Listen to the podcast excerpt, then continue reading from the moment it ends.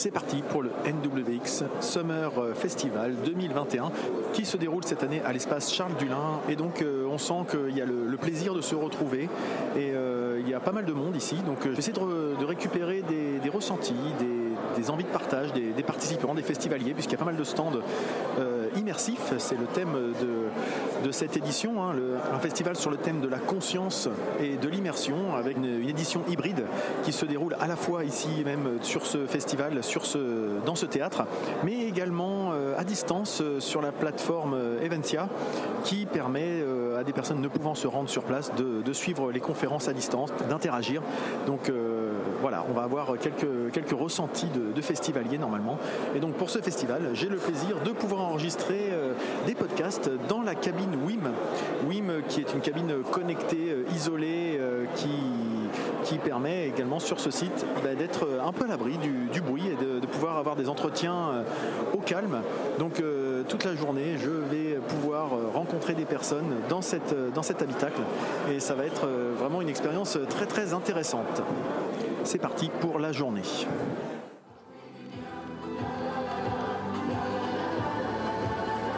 Bonjour. Autant vous dire tout de suite que cet instant est sacrément particulier. Deux ans, moins dix jours, que ce festival n'a pas eu l'honneur de nous réunir. Mais aujourd'hui, c'est la bonne. Nous sommes là, les uns à côté des autres, pour profiter de cette connaissance qui s'offre à nous. Mesdames, Messieurs, bonjour, je suis Emmanuel Rattel, président des WX, et je vous souhaite la bienvenue.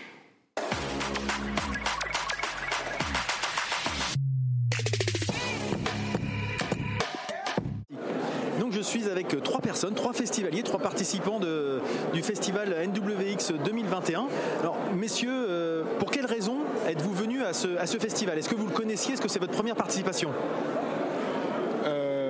Bonjour, c'est Tafadia, directeur de la Normandie Web School. Oui, je connais bien. Euh, j'ai participé euh, aux premières. Donc, euh, pourquoi je suis là? Ben, Parce qu'on fait partie de la maison. NWX, NWS, donc vous voyez hein, l'affiliation.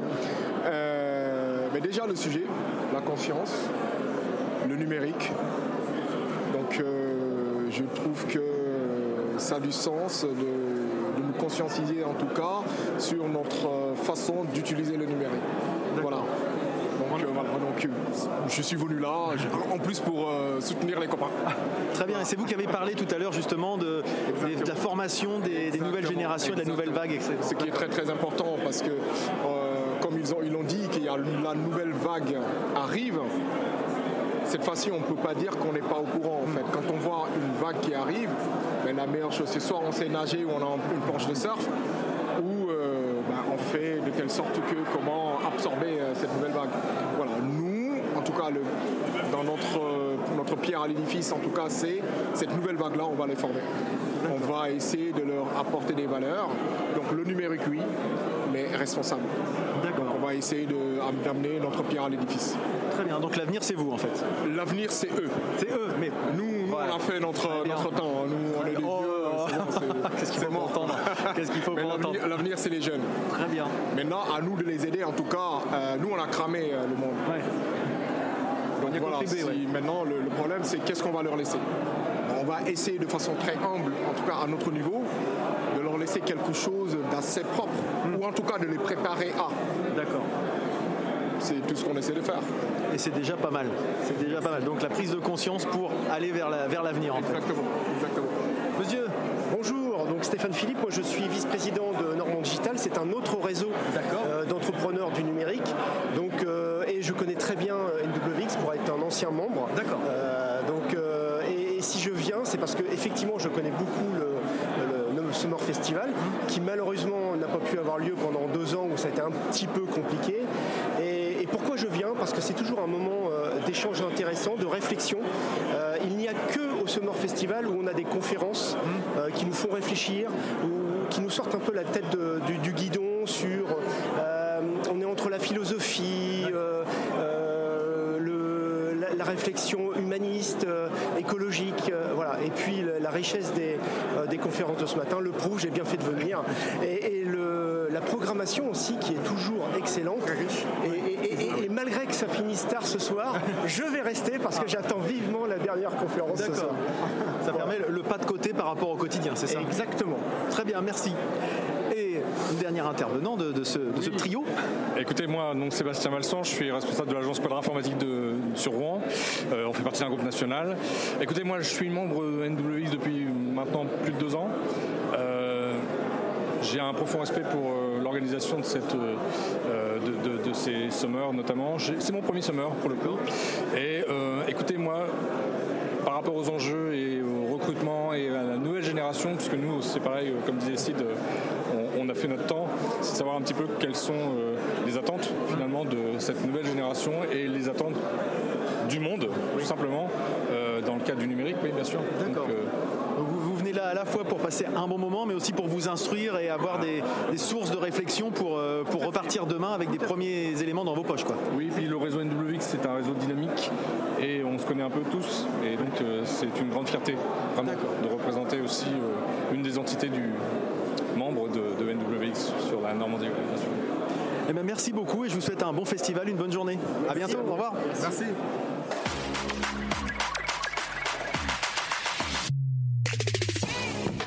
Le premier invité de, cette journée de, podcast pour le NWX Summer Festival 2021, c'est Tristan Nito. Euh, Tristan Nito, euh, qui est euh, bah, qui est assez connu du, dans le monde de, l'informatique et il l'a évoqué tout à l'heure lors de sa conférence du logiciel libre.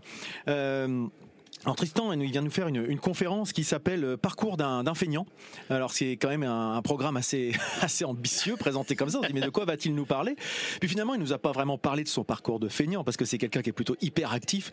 Il a plutôt bifurqué sur les aspects éthiques, conscience puisque c'est le thème de ce festival, la conscience finalement des problématiques environnementales euh, et euh, dirais sociétales qui peuvent euh, graviter autour du, numérique, qui est souvent vu comme une solution, mais qui peut de temps en temps est peut-être un problème aussi à, bah, toute, nos, toute notre, notre actualité. Donc, bah, Tristan, je vais te laisser te, présenter en, quelques mots pour les auditeurs qui n'ont pas eu la chance de pouvoir suivre cette, cette conférence. Alors, donc, je m'appelle Tristan Nito, j'approche gentiment de mes 55 ans. C'est pour le mois prochain, si vous avez des cadeaux. et je euh, j'ai travaillé euh, longtemps sur le projet Mozilla qui a fait Firefox. Hein, J'y suis resté 17 ans depuis le tout tout début euh, jusqu'en euh, jusqu'en 2015. Euh, et puis, euh, ben, je suis un entrepreneur du numérique et aujourd'hui, je travaille sur un projet dont j'ai pas du tout parlé qui s'appelle Unsearch parce que j'étais j'étais donc allez voir sur unsearch.io. On est en train de refaire le site web, vous allez voir. et donc voilà, qui est un, orienté moteur de recherche euh, et navigateur. Mais je suis effectivement, j'en ai pas parlé du tout. Euh, ce matin, je parlais du fait que j'étais un feignant. C'est vrai je, en fait, c'est une vérité vraie. Hein, je suis un feignant, mais en fait, il faut que je trouve des trucs qui me motivent, quoi. Voilà. Euh, et, euh, qui du sens. Euh, voilà, il me faut du sens, sinon je j'y arrive pas du tout, quoi. Et donc, bah, euh, Mozilla, enfin Netscape, c'était c'était l'arrivée du web, c'était formidable, tu vois. Il fallait que le monde découvre le web. Mozilla, il fallait que le monde le monde laisse pas un monopole de celui de Microsoft Internet Explorer pourrir le web, qui était une, une promesse formidable. Et puis, il fallait que le monde découvre aussi le logiciel libre qui je trouve euh, est, extraordinaire parce que ça permet cette collaboration à l'échelle du globe. C'était un truc avant l'internet, ça s'imaginait même pas, tu vois. Donc moi, j'étais vraiment euh, excité. Et puis après, euh, bah, ça a été le respect de la vie privée. Quoi, quand euh, les Facebook et compagnie euh, sont arrivés, je dis mais attendez, c'est super le numérique, mais il y a quand même une dark side. Jimmy Cricket sur le côté qui dit attention, attention là. La conscience justement. Ça commence effectivement, et, et c'est cette conscience qui fait que je me lève le matin et que d'un fainéant ou une grosse feignasse, même comme j'ai dit, j'arrive à, à, me botter les fesses et à, à me décarcasser quoi. Ah bah super, c'est vrai que on le sent. Hein, de toute façon, l'enthousiasme, il s'est ressenti dans cette conférence. Moi, je, le disais un petit peu en, préambule, euh, enfin tout à l'heure. On sait j'ai découvert Tristan Nito il y a maintenant presque dix ans dans un podcast qui s'appelait écran.fr sur Libération qui traitait d'informatique, de numérique, de web, etc. sous l'angle comme tu disais, très enthousiaste à l'époque, mais avec déjà des petites, euh, des petits warnings en disant attention, faut pas laisser la porte ouverte à tout et n'importe quoi. Et puis, bah, tu l'as, tu l'as évoqué tout à l'heure, il y a eu plusieurs déclics finalement de ce web un petit peu enthousiaste BA, finalement, peut-être un petit peu du début en disant ça va être génial, la connaissance portée à tous. Attention, il y a des petites choses qui ne vont pas. Et la dernière, euh, le dernier gros déclic que tu as évoqué, c'est la démission de Nicolas Hulot euh, du gouvernement qui t'a fait prendre conscience. Voilà, c'est ça, c'était il, y a trois ans, qui t'a fait prendre conscience finalement de, de l'impact peut-être négatif du numérique, en tout cas du numérique non non conscient finalement. Oui, alors en fait, euh, euh, moi je me suis toujours intéressé euh, à ce qu'on appelait à une époque l'environnement. Maintenant c'est un thème un, peu daté, enfin le mot est un petit peu mm. daté, mais c'est comme ça qu'on appelait ça à l'époque. Et puis ça s'est éloigné un peu de mon de, mon temps de cerveau disponible. et la démission de Nicolas Hulot, ça a été un, un rappel brutal, quoi. que même si lui y arrivait pas au gouvernement, c'est que c'était un problème qu'on avait laissé de côté euh, pendant trop longtemps.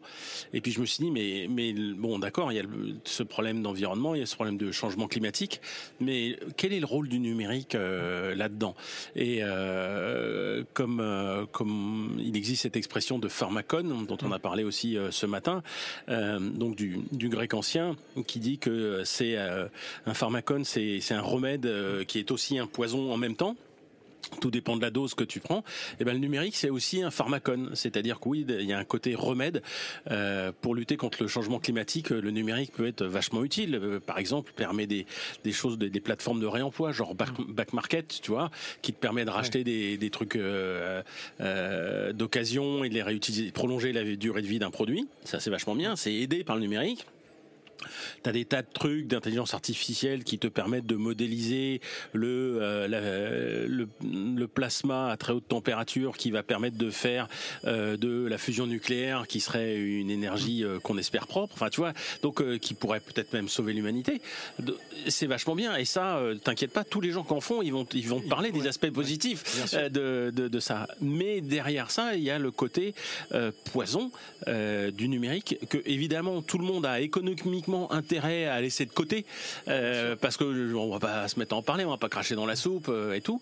Et, euh, et moi qui suis dans le numérique depuis toujours, euh, depuis que j'ai appris euh, à programmer euh, quand j'habitais justement à côté de Rouen à 14 ans, jusqu'à aujourd'hui. Et moi qui n'ai pas d'intérêt économique à camoufler ça mmh.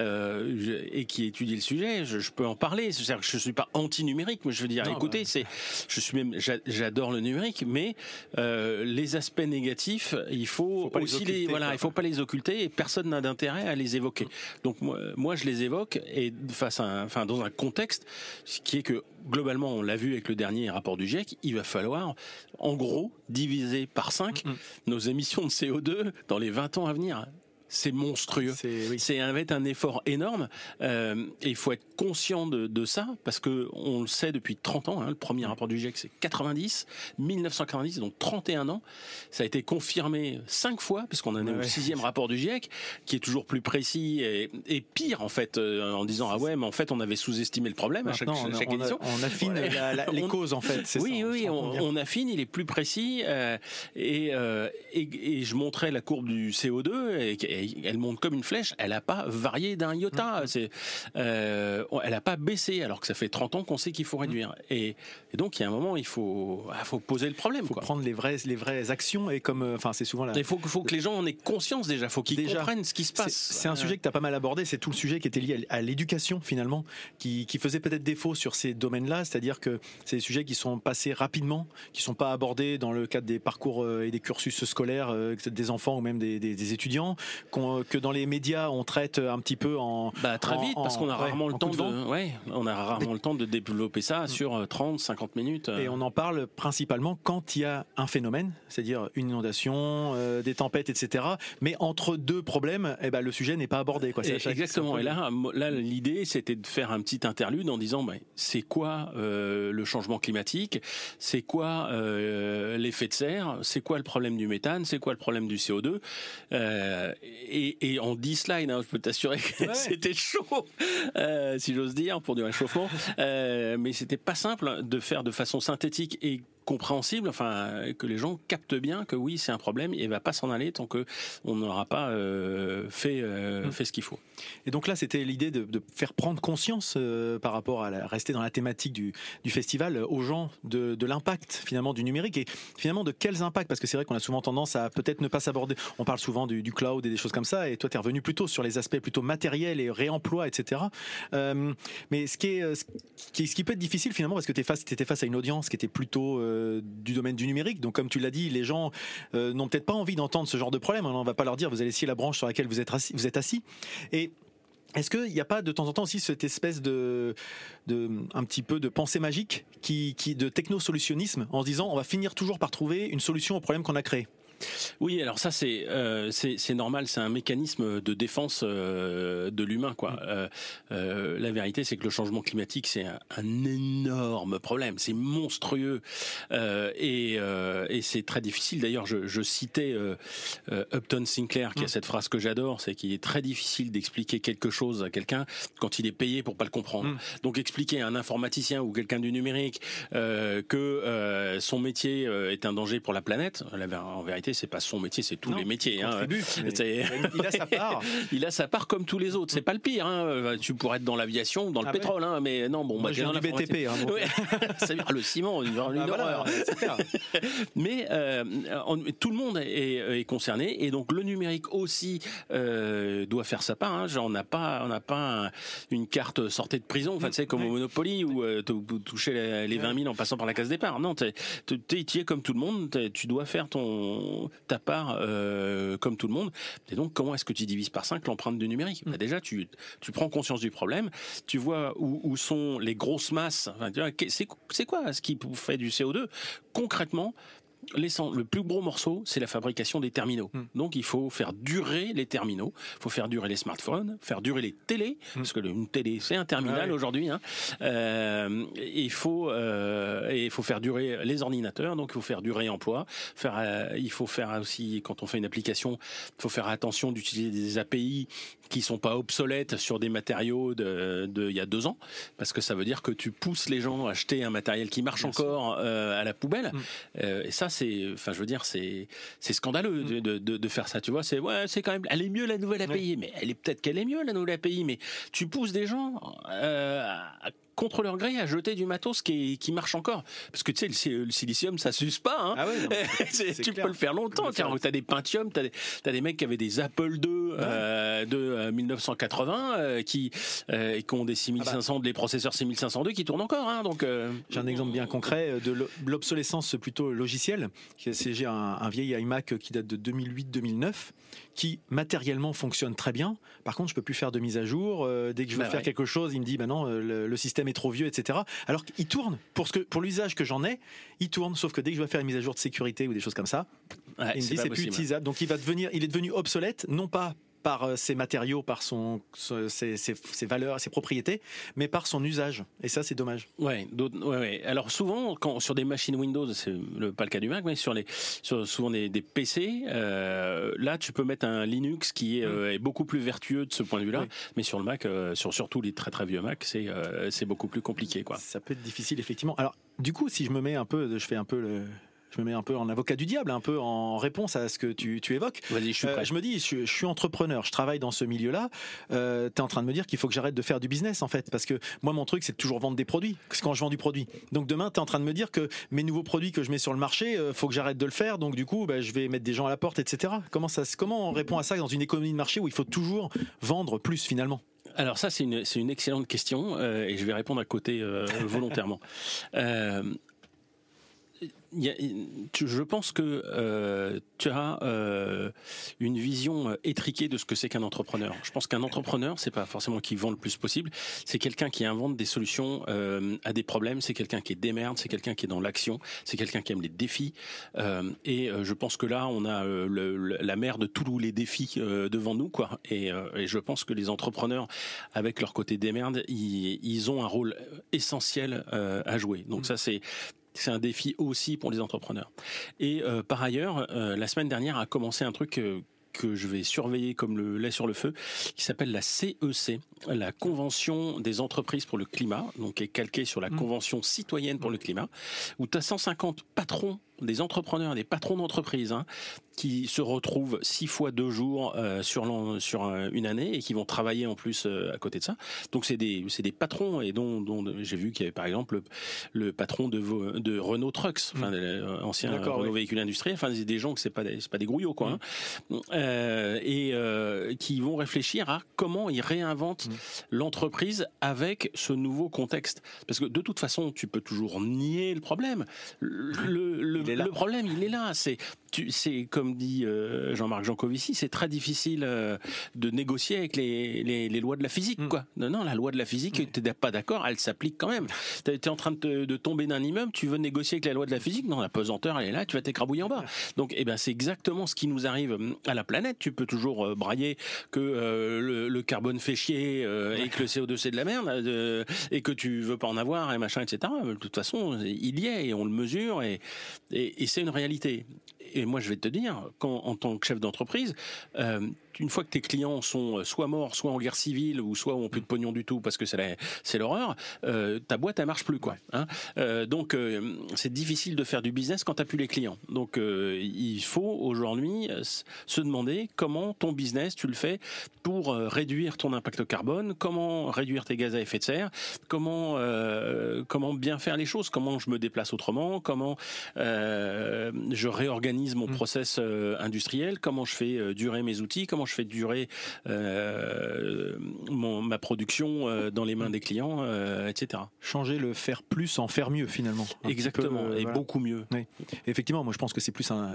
Je me faisais l'avocat du diable, mais je suis plutôt d'accord avec cette, enfin complètement d'accord avec cette approche-là. Mais c'est souvent moi qui travaille dans le développement durable et les démarches qualité, sécurité, environnement, l'argument qu'on oppose en disant oui, mais moi toutes ces choses-là c'est des freins à mon à mon fonctionnement, à mon innovation. Je suis convaincu du contraire. Ça dépend comment on prend le problème. Oui, il va falloir effectivement, il va falloir changer la mentalité mm. sur beaucoup de choses. Euh, mais c'est pour ça que je suis venu et que j'ai parlé de mm. ça et que j'ai pas parlé de mon business d'ailleurs aujourd'hui. Euh, c'est, euh, enfin, ça me va très bien. Hein.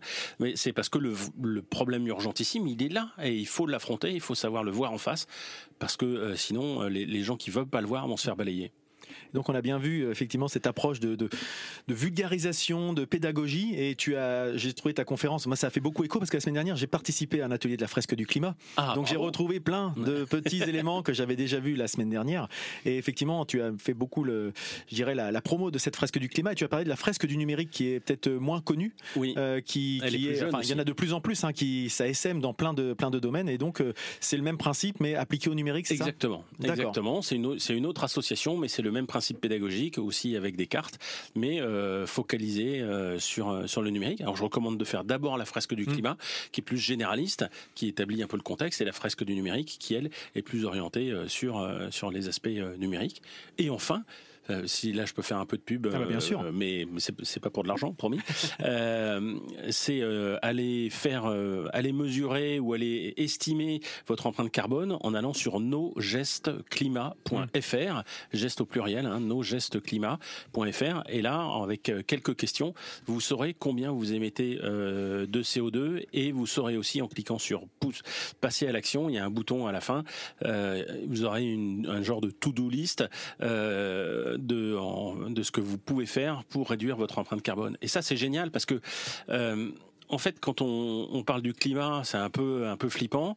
Euh, on a l'impression qu'on peut rien mmh. faire, euh, alors que dès lors qu'on se met euh, en marche, en action, et c'est tout, c'est ce qu'ont bien compris les entrepreneurs. Hein, c'est bon, allez, on se lève, on retrousse les manches et on y, on y va. Et ben là, c'est pareil à l'échelle individuelle. vous allez comprendre là où vous émettez le plus, et donc là où il va falloir faire des efforts. Puis il y a des efforts qui sont très difficiles à faire pour vous. Et ben c'est pas grave. Vous regardez là où vous avez d'autres efforts à faire, mais qui sont faciles pour vous. Et euh, par exemple, moi, ça n'a pas été difficile d'arrêter de manger du bœuf. Mm. Tu vois, euh, je, euh, ça compte beaucoup et ça, ça m'a coûté entre guillemets. les bons leviers, quoi. Exactement. arrêter mon scooter pour passer au, d'abord au vélo électrique et ensuite au vélo musculaire, ça m'a fait un bien fou Je, pour moi, c'est un, un, changement qui est extrêmement positif et accessoirement, c'est excellent pour la planète, tu vois. Donc ça m'a pas coûté. Mmh. puis accessoirement, un vélo, ça coûte infiniment moins cher qu'un scooter. Effectivement, et même qu'une voiture pour des fois des, ah bah des, des, trajets qui ne nécessitent pas. 73% des trajets ils font moins de 5 km. Avec une personne dedans. Euh, avec euh, en moyenne 1,1 ou 1,2 personnes dans la bagnole. Et c'est dingue. Enfin, je veux dire, ça, c'est juste une habitude. C'est pas facile de changer les ah, habitudes, mais, c'est faisable. Hein. Euh, et, se dire, tiens, mais si je prenais le vélo, voir s'offrir un vélo électrique ou à pied aussi. Enfin, chacun, il n'y a, pas, qu'un choix. C'est ça la question, c'est qu'il y a une infinité de, solutions, peut-être. Exactement. Mais on est un peu calibré pour prendre la bagnole, pour parce que c'est l'habitude, mm. et puis c'est confort puis j'ai la radio, et puis euh, j'ai le chauffage, et puis ça fait parapluie, ce qui en Normandie est parfois utile. Euh, donc, euh, donc voilà. non, non, mais tu, tu, tu voir, bah, achète-toi une veste, une veste étanche et un vélo, et tu, tu peux, tu peux aller loin. Moi, je fais toutes mes vacances à vélo. Hein. Et donc tout ça, effectivement, il faut déjà commencer par en prendre conscience. Comme tu l'as dit derrière, mesurer, parce que comme on dit l'adage, on améliore que ce qu'on mesure. C'est bien de savoir où on en est pour savoir où aller. Exactement. Et puis derrière, bah, c'est d'essayer de, faire des petits, d'essayer de donner des bonnes idées, de pratiquer, d'échanger, de, de, réfléchir collectivement pour euh, améliorer le, vivre ensemble et puis surtout euh, avoir un avenir euh, plus radieux que ce qui semble se dessiner. Ben oui, parce que tu vois, quand tu as compris le truc, c'est pour ça que je dis aux gens de se former formez-vous, faites la fresque du climat, faites nos gestes climat.fr. Vous allez apprendre des choses et vous allez pouvoir décider, vous allez passer dans l'action, ce qui est extrêmement positif. Et surtout, vous allez pouvoir choisir plutôt que subir. Et ça change tout. Quand vous choisissez, vous vous mettez dans l'action, plutôt que d'être obligé, un ah an, je veux pas y aller, gna gna gna. Mais non, tu vas-y, tu sais ce qui est, tu sais quel est le problème, et tu vas. Et je peux dire que c'est pas du tout le, ah, même euh, état d'esprit. Et, et, ta vie, elle est beaucoup plus belle euh, quand c'est toi qui choisis plutôt que quand c'est toi qui subis. Eh ben, merci Tristan. Euh, on a, finalement, on était un peu plus bavard que ce qui était prévu, mais c'est quand, euh, quand, on, quand on a quelqu'un de passionné en face de nous, c'est difficile de, de coup, Ah bah non, au contraire. Je ferai juste un petit clin d'œil sur, euh, enfin un petit un, mise en avant du podcast L'Octévert que tu animes justement. Et donc j'ai vu qu'il y avait eu des gens de la fresque du, climat qui s'étaient qui s'étaient rendus à ton micro. Donc voilà, donc c'est plusieurs plusieurs émissions d'une trentaine de minutes, si je dis pas de bêtises, d'après ce que j'ai pu voir.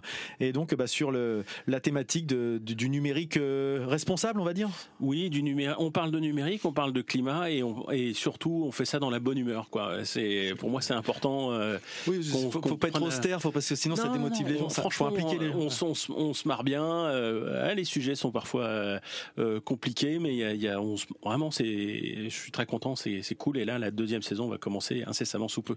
Ah bah, super, merci beaucoup et puis bah, je te souhaite une bonne fin de festival. Merci. Au revoir. Au revoir.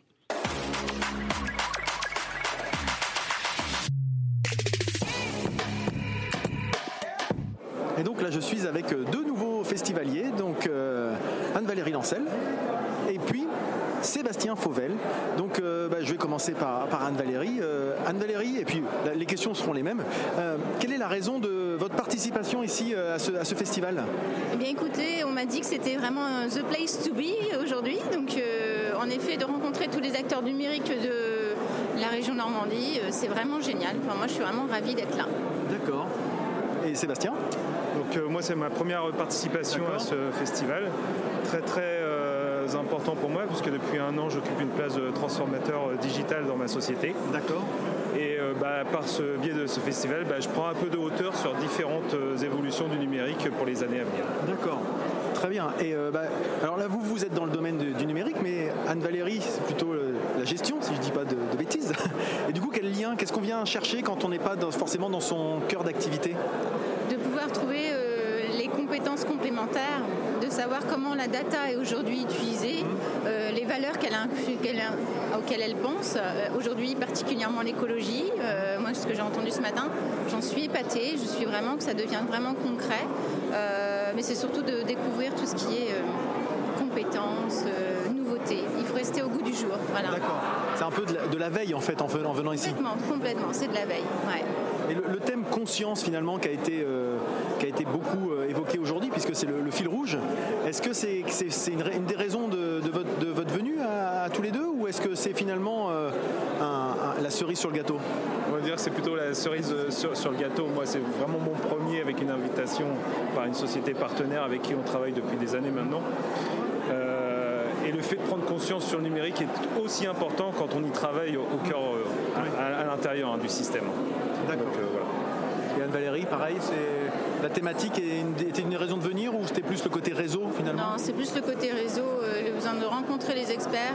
J'ai envie même de dire que j'aimerais avoir plus d'exposants pour savoir, pour découvrir davantage de ce qu'ils font, parce que c'est un peu abstrait parfois le numérique et le digital. Et c'est vrai que je serais très heureuse d'avoir davantage de stands pour pouvoir voir et échanger directement sur les valeurs que proposent certaines entreprises. D'accord, bah, très bien. Bah, je, vous remercie. Le message est passé en tout cas. Et je vous souhaite un très, bon festival, une très bonne fin de journée. Au revoir. Donc là, je suis avec euh, Frédéric Lausson, NWS. Donc NWS, c'est la school C'est ça, exactement. je suis bénévole. D'accord, un bénévole qui est là sur un stand, de, je vois Thales euh, Escape the Room, c'est ça Je vois pas, il y a quelqu'un devant. Et on voit quelqu'un qui est en haut, monté sur un petit escabeau. Alors, en quoi ça, consiste cet atelier, ce stand? Alors, c'est une euh, Escape Room, du coup, qui va du coup, vous au challenge avec quelques petites énigmes ou des choses comme ça. Et c'est pour sensibiliser, en fait, par rapport à la cybersécurité, par rapport à ce que fait Thales. Et du coup, c'est un moyen ludique d'en apprendre un peu plus et de se, mettre en même temps un peu au défi.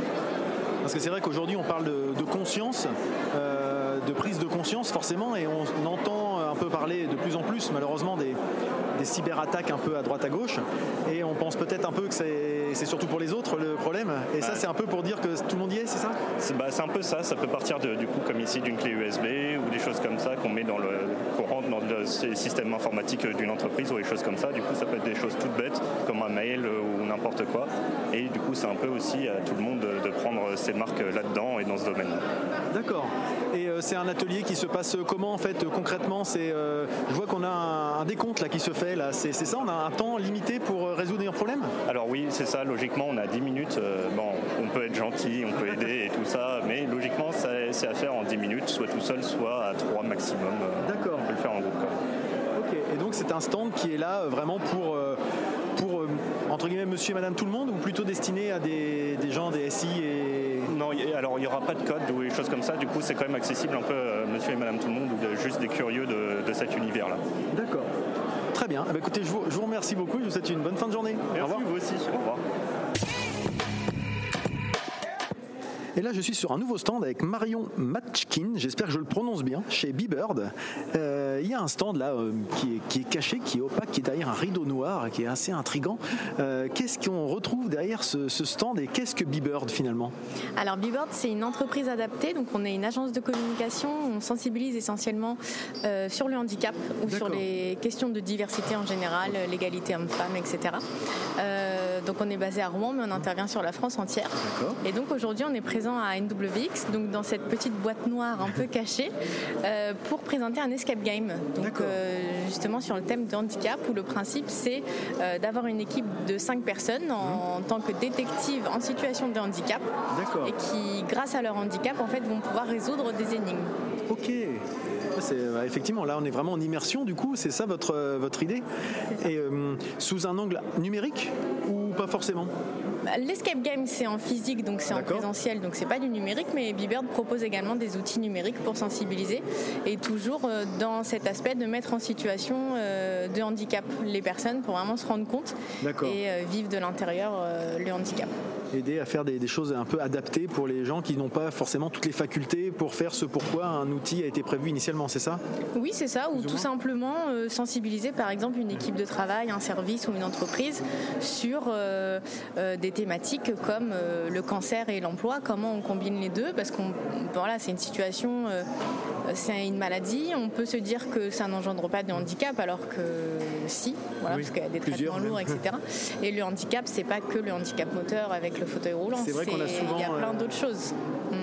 Et c'est vrai que ça c'est important d'avoir cet angle de la sensibilisation euh, et de la prise de conscience, puisqu'on est dans le terme conscience effectivement, que le handicap c'est pas toujours ce qui se voit. Des fois il y a des les gens sourds, on les voit pas forcément, les, problématiques psychologiques on les voit pas forcément. Et votre objectif c'est de dire c'est pas parce que ça se voit pas que ça n'existe pas. Tout à fait, parce qu'aujourd'hui il y a plus de 80% des handicaps qui sont invisibles. Mmh. Et euh, c'est vrai que la B-Bird on axe beaucoup aussi la sensibilisation d'un point de vue numérique. On a, mmh. on a créé la plateforme Mosaïque pour ça justement. Euh, qui est un outil 100% numérique euh, en ligne et qu'on met à disposition donc, de nos clients euh, pour, là encore une fois, se mettre en situation de handicap par le biais de jeux voilà, pour se représenter différentes situations de handicap. Et vous sentez que c'est quelque chose qui, qui s'améliore dans la société en 2021 ou encore il y a encore beaucoup de travail à faire par rapport à ça? Bah, J'ai envie de dire les deux. il y a encore beaucoup de travail, mais on sent que ça s'améliore quand même. Euh, il y a de plus en plus de, de temps dédié aussi, euh, notamment en entreprise. Il y a la semaine européenne euh, pour l'emploi des mmh. personnes handicapées là, qui arrive au mois de novembre. Donc c'est des temps forts où on sait que le handicap est évoqué partout. Mmh. Donc voilà, on sent quand même qu'il y a du positif et que ça évolue quand même dans le bon sens et vous, vous y contribuez à votre échelle avec B-Bird également. Donc euh, bah, bravo à vous, merci et puis bah, bon festival. Merci beaucoup. Au revoir.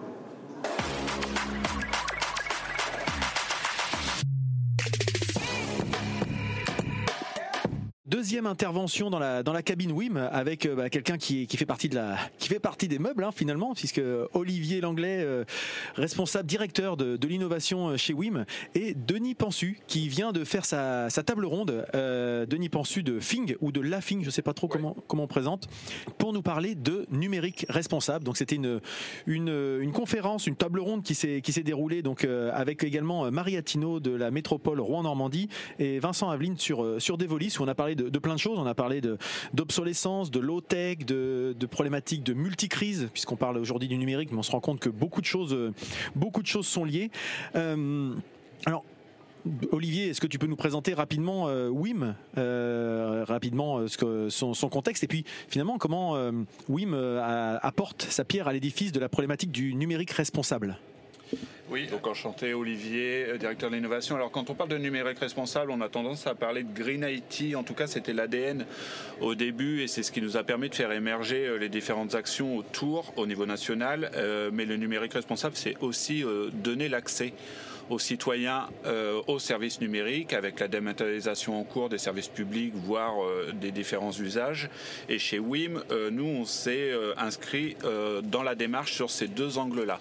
Le premier, ça a été de raisonner sur l'éco-conception de nos produits. Alors, euh, c'est une start-up industrielle, donc il a fallu du produit neuf au début, mais on a vite euh, inscrit la démarche que tous nos équipements allaient être euh, reconditionnés ou redistribués dans une filière de reconditionnement par la suite.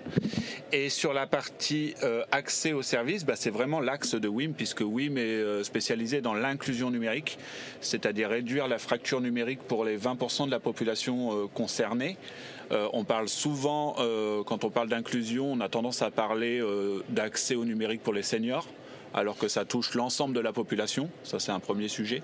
Et le deuxième, on a toujours, en tout cas, niveau politique ou niveau, je vais dire, engagement, on a toujours tendance à penser que c'est juste de l'accès fibre ou de la DSL à mettre pour que les gens aient Internet. Et en fait, c'est principalement une problématique de compétences. En effet, il y a 5, 6, 7% de gens qui n'ont pas les terminaux ou qui n'ont pas de ligne Internet pour avoir accès aux services. Et là, il y a une inégalité et il faut la corriger. Mais il y a aussi une inégalité d'accès aux droits due à euh, un manque de compétences ou de se sentir à l'aise avec les différents outils euh, numériques. On sait que l'État euh, dématérialise l'ensemble de ses services publics à hauteur de 2022. Donc avec Emmanuel Rattel, on s'est posé sur le sujet il y a maintenant deux ans et demi pour essayer d'accompagner les citoyens dans euh, une démarche de compétence. Mmh. Voilà. C'est vrai que c'est quelque chose que tu, que tu soulèves euh, là tout de suite, c'est euh, on fait un peu rapidement le, raccourci de c'est générationnel le rapport au numérique. Euh, les personnes entre guillemets plus seniors seraient moins à l'aise avec le numérique et les jeunes qui seraient nés dedans, seraient nés avec le numérique, seraient forcément tous connectés et, et, à l'aise avec les usages. Or, on se rend compte que entre scroller sur une application de photos et puis savoir répondre à un formulaire en ligne et connaître sa traçabilité, etc. Il y a quand même des fois un monde. Et euh, l'éducation, on l'évoquait avec Tristan Nito tout à l'heure, euh, ne nous prépare pas forcément à ces problématiques-là. Euh, on va nous apprendre à utiliser un tableur, un traitement de texte, etc. Mais les usages finalement qui, dans lesquels on baigne depuis quelques temps, ça c'est peut-être un petit peu en, retrait finalement. Oui, enfin, de toute façon, c'est le sujet majeur en termes de traitement de l'égalité d'accès aux droits. Euh, on a toute une partie de la population, quand on parle des 20%, ça touche vraiment l'ensemble de la population. On s'aperçoit que même sur des profils euh, artisans ou, potentiellement euh, des cadres qui, qui ont réussi leur carrière et leur vie professionnelle. Je fais plein de guillemets, effectivement. je, mets, je mets une multitude de guillemets, en effet, vous ne les voyez pas là dans le podcast, mais dans l'idée, même ces populations-là, selon le parcours scolaire qu'ils ont fait, ils ne seront pas à l'aise avec les outils. Et à l'inverse, euh, moi, je le vois euh, sur les parrainages mission locale euh, avec les garanties jeunes 19-25. ce que tu viens de dire est, exact. C'est-à-dire que, en effet, pour poster sur Facebook ou pour envoyer un WhatsApp, j'ai pas de problématique. Mais pour aller s'inscrire à une démarche d'APL, mmh. là, je commence à avoir des problématiques. Et, et en fait, si on ne corrige pas et si on n'accompagne pas ces populations-là, ils n'ont pas d'égalité vis-à-vis du droit. Et euh, on a du, au même titre qu'on a du renoncement aux soins, par euh, déserts médicaux et autres, on a du renoncement au droit. Hmm. Parce qu'ils se disent que c'est pas pour eux, qu'ils ont, qu'ils passeront plus de temps à le faire, etc. Et c'est là-dessus où l'inclusion numérique, euh, on a besoin de, hmm. de s'y attacher, et ça rentre dans une démarche numérique responsable. On a souvent parlé de il y a un mot qui était à la mode il y a quelques années de phobie administrative, alors que c'était que du papier. Mais effectivement, si ça vient s'ajouter, si à ça s'ajoute, pardon, la difficulté d'accès à l'outil, etc., la phobie administrative, ça peut vraiment être un vrai problème pour, euh, pour plein de gens. Je te rejoins. Alors, Denis, on va vous vous laisser la parole, nous présenter ce que c'est euh, Fing déjà, parce que effectivement euh, tous les, gens qui écoutent cette émission ne savent pas forcément ce que c'est. À, quoi ça, quelle est sa, vocation finalement à cette euh, à instance? La Fing, qui est une association, s'est créée il y a 20 ans sur un constat c'est que avec le déploiement du haut débit, on investissait des sommes considérables sans se poser la question des utilisateurs, de la finalité. Et donc, euh, on s'est donné comme postulat de euh, travailler justement sur cet enjeu des usages du numérique, ce qui nous a très tôt euh, amené à appréhender le numérique autant dans ses facettes positives que négatives. Et donc, aujourd'hui, notre méthodologie, c'est de s'approprier des, thématiques sur lesquelles on va réunir une grande diversité d'acteurs pour imaginer les usages euh, du futur. Donc c'est un travail de prospective, c'est un travail également de créativité autour des usages, euh, c'est un travail euh, de, questionnement bien sûr, et considérant que c'était un enjeu d'utilité publique, dès le départ, on a fait le choix de produire tous nos contenus sous licence Creative Commons, c'est-à-dire les concevoir comme des communs numériques hmm. accessibles à tous. Très bien. Alors, sur ce que vous dites là, ça me fait penser à, ce que vous avez évoqué autour de, au moment de cette, conférence. Euh, j'ai bien, j'ai bien compris, enfin cette table ronde, pardon. Euh, il y a quelque chose qui a été dit, c'est que cette transition écologique, elle passe avant tout par une transition sociale. Parce qu'on voit bien que ce sont des choses qui sont, et on l'a évoqué avec Olivier et puis là actuellement avec vous, c'est que ce sont des choses, euh, on ne change pas les usages sans comprendre les gens qui doivent finalement les mettre en application. Et que si on ne regarde le problème qu'en silo, on réglera pas l'ensemble euh, de la problématique. Et ce que vous évoquiez par rapport notamment aux réseaux sociaux, où de temps en temps c'était peut-être un petit peu des monologues plus que des dialogues et des discussions. Euh, et j'ai bien aimé ce que vous avez dit, c'est finalement, ça peut choquer parce qu'en fait, c'est des gens qui prennent la parole, ils n'avaient pas l'habitude de la prendre en fait. Donc il y a besoin de cette appropriation aussi des outils. Il y a besoin d'apprendre à travailler ensemble, à échanger ensemble avec des nouveaux formats qui sont peut-être plus les mêmes. C'est peut-être plus les mêmes personnes sachantes qui ont le droit de s'exprimer et puis les autres qui sont juste en, réception. Finalement, maintenant, tout le monde s'exprime et peut-être qu'effectivement, c'est un peu fouillis en ce moment, mais qu'il y a un besoin de, concrétiser tout ça. Si j'ai bien compris, hein, je me trompe peut-être, mais c'est ce que j'ai cru comprendre de votre intervention tout à l'heure. Oui, c'est-à-dire que si on se met dans une perspective historique, ce qu'on est en train de vivre aujourd'hui, euh, c'est une c'est une toute petite euh, étape. Euh, et euh, on, sait bien que les transformations à l'échelle d'une société, ça s'évalue même pas en décennies, mais en, hmm. demi-siècle. Et, donc, l'Internet, le numérique et l'Internet, c'est c'est tout juste le demi-siècle. et encore, comme je disais, à l'échelle de la population, la vraie appropriation, elle date de moins de 10 ans. Donc, donc tout ça est très neuf.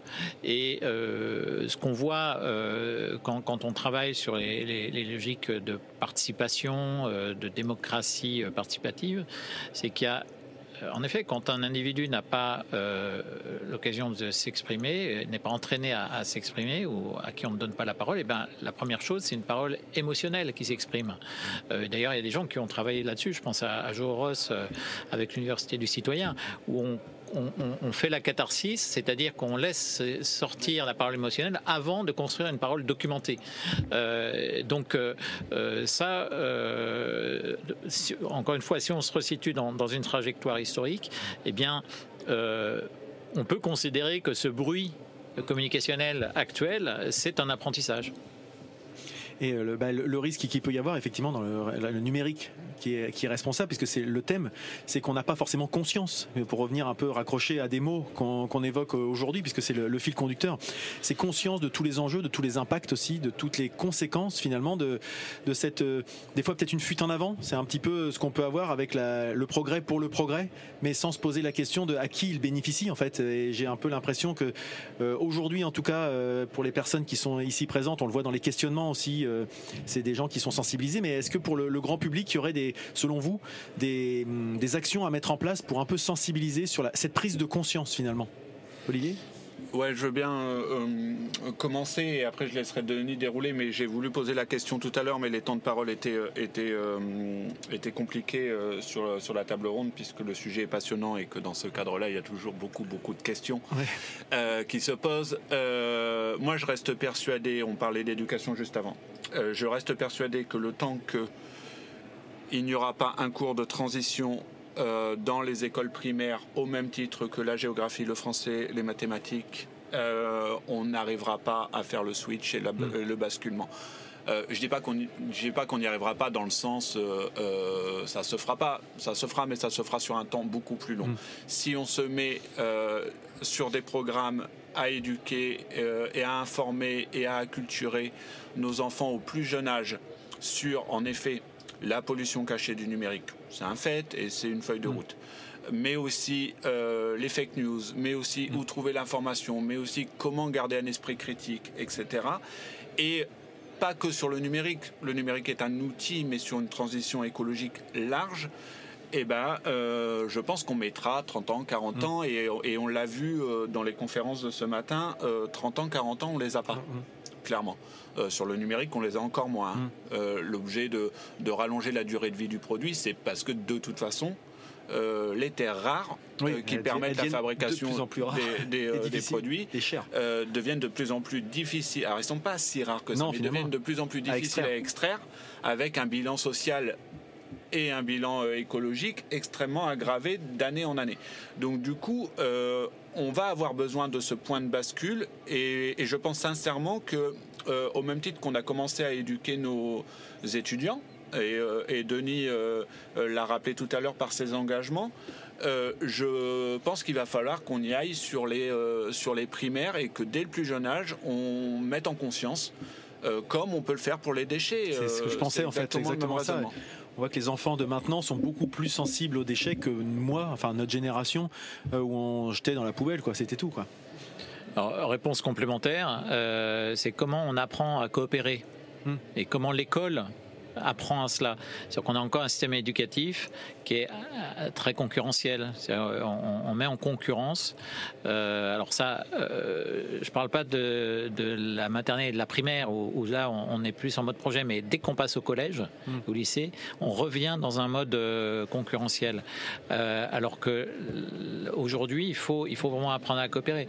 Et, et, et c'est pour moi toute la toute, la valeur ajoutée euh, du numérique, c'est que euh, on a des outils qui mm. sont très propices à la coopération.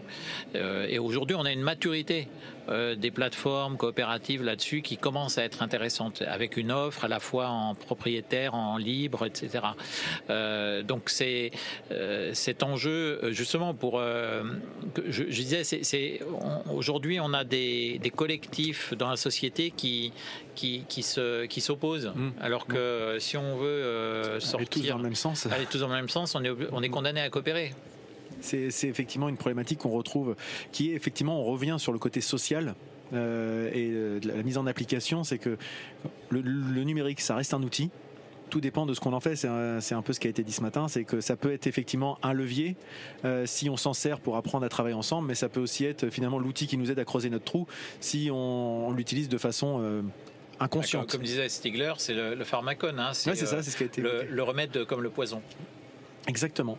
Euh, Avez-vous des choses à, ajouter, messieurs? En tout cas, je, je, vous remercie beaucoup pour, pour ces échanges, pour euh, la table ronde, euh, Denis, euh, tout à l'heure, qui a permis effectivement d'apporter différents sujets. Euh, j'ai noté que vous aviez dit que l'être humain ne bouge que par nécessité, euh, ce qui est assez vrai. C'est vrai qu'on a un petit peu de mal, tant qu'on n'est pas au pied du mur, à se dire, c'est un peu la, la phrase de, de, la haine, jusqu'ici tout va bien, jusqu'ici tout va bien, l'important c'est pas la chute, c'est l'atterrissage. Et on a un petit peu tendance, à, tant qu'on n'est pas à un mètre du sol, à se dire, ah, il y a peut-être y avoir une chance pour qu'on s'en sorte. Et c'est un petit peu, j'ai l'impression, euh, l'idée aujourd'hui, c'est de se dire attendons pas d'être vraiment à un mètre du sol avant de, de nous dire qu'est-ce qu'on fait quoi. Si, si je résume un peu euh, de façon euh, avec la culture populaire l'idée de, de, de, ce festival. Merci beaucoup. Merci, merci. merci d'être venu et puis bonne, bonne fin de journée à vous.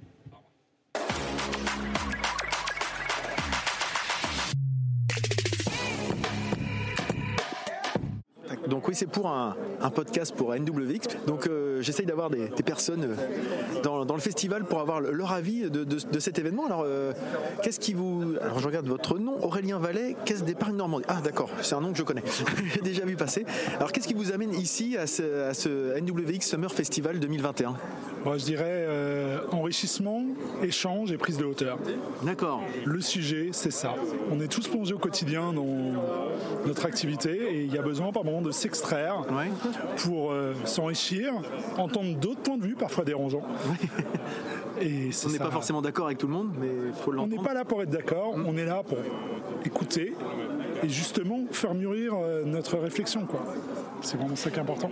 Et au niveau de, de la caisse d'épargne, justement, quelles sont les, les, les réflexions qu'il peut y avoir à ce, à ce, sujet, justement, par rapport à la, à la conscience, la prise de conscience, le, le numérique responsable, etc. Est-ce que c'est quelque chose qui vous anime au quotidien?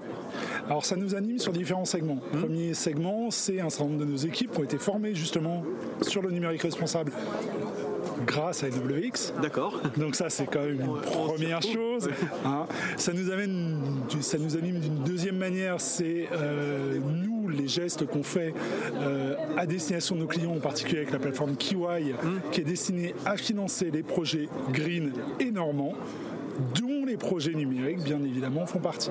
D'accord. Alors Kiwai, ça s'écrit K-I-W-A-I tréma, c'est ça? C'est bien ça. D'accord. Ok, donc c'est pour les gens qui écouteront, voilà, allez jeter un œil sur cette, cette plateforme liée au euh, tout ce qui est numérique, etc., euh, responsable et vert. Et pas que le numérique. Vous pas verrez, numérique, ah, plein d'autres projets. Ça peut aller d'une épicerie vrac jusqu'à un financement de parcs éoliens offshore. D'accord. Ou euh, des financements euh, destinés à des bornes de recharge pour la croisière fluviale. Ah oui, donc c'est assez, assez varié, assez divers, effectivement. Et ça s'inscrit complètement dans la démarche aujourd'hui qui est euh, effectivement sous l'angle du numérique, prendre conscience finalement du monde qui nous entoure. C'est un petit peu ça. Tout à fait. Donc, on fait partie du monde, le numérique en fait partie et on agit tous ensemble. Et c'est ça qui est, qui est, assez intéressant. Aujourd'hui, on voit des, des gens qui ne sont pas forcément que du monde du numérique, mais qui ont été finalement attirés par euh, la thématique, euh, ou bien invités, ou bien euh, parce qu'ils étaient eux-mêmes intéressés, et que ça, ça crée des, des, discussions, des échanges, voire des débats peut-être. Est-ce qu'en interne chez vous, euh, ça, ça, peut créer des débats et des, des, des freins au changement? Est-ce que vous en rencontrez? Toujours, mais on est là pour accompagner. c'est déjà. Est-ce que vous avez un, un exemple finalement de, de dernier projet numérique, ou numérique ou pas d'ailleurs, je dirais responsable, qui a été couronné de succès ou qui est en cours de, de développement, de déploiement chez vous? Bah, Je dirais euh, le pro, un gros succès, c'est déjà en interne, avec euh, la lombrière photovoltaïque posée sur le parking du siège, qui nous permet aujourd'hui d'assurer une production énergétique sur place, pas de perte de charge, en local, et de couvrir les besoins, euh, les besoins d'électricité du site. Voilà, donc c'est un petit peu ce qui était évoqué là juste, juste avant dans la conférence, ce sont les, les petits éléments, les petits bouts qui assemblés, les particules élémentaires qui participent au grand tout, c'est ça en fait? Vous avez tout compris. Très bien, bah écoutez, merci beaucoup Aurélien et bonne journée, bonne fin de festival. C'est moi qui vous remercie.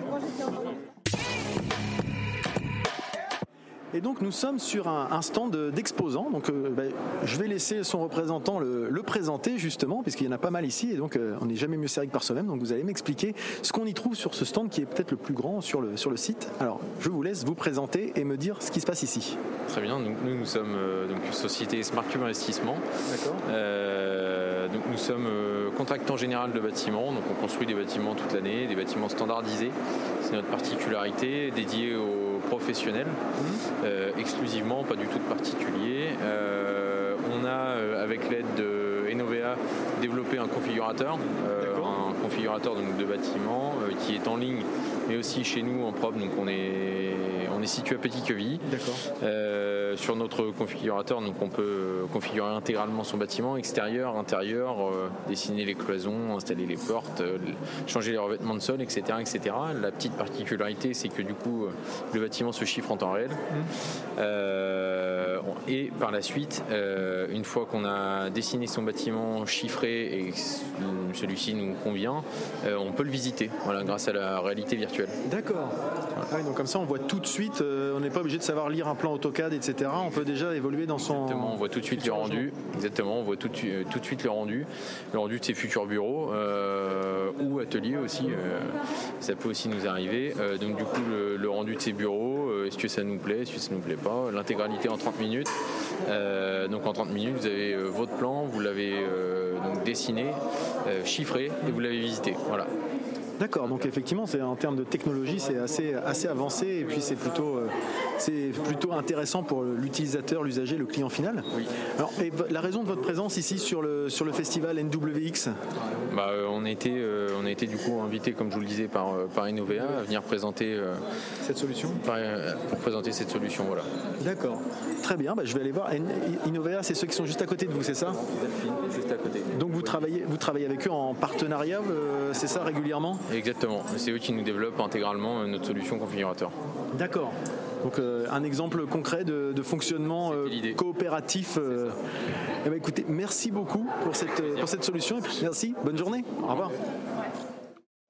Et donc là, je suis avec Delphine Darbel. Donc, euh, on vient de, quitter le, stand à côté Smart Cube qui nous a dit de venir ici. Et c'est juste à côté, j'ai fait deux pas. Donc, euh, je suis donc avec Delphine Darbel d'Enovea. Euh, ben, qu'est-ce que vous faites ici, Enovea, sur le, sur le NWX Summer Festival 2021 Alors, déjà, il y a deux choses. Moi, je suis au conseil d'administration de NWX. Voilà. Et en fait, NWX nous a laissé la chance d'avoir un stand.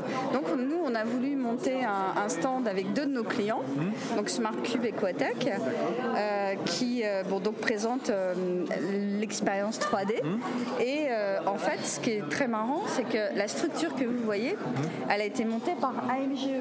D'accord. Voilà, c'est aussi un client. D'accord. Et le point commun entre ces clients, c'est qu'on a fait pour tous les deux un configurateur 3D qui permet, on va dire, à leurs clients finaux d'avoir un devis en, temps limité. D'accord. Et en fait, là, on présente un, un jeu pour comprendre les marchés financiers, les marché dérivé.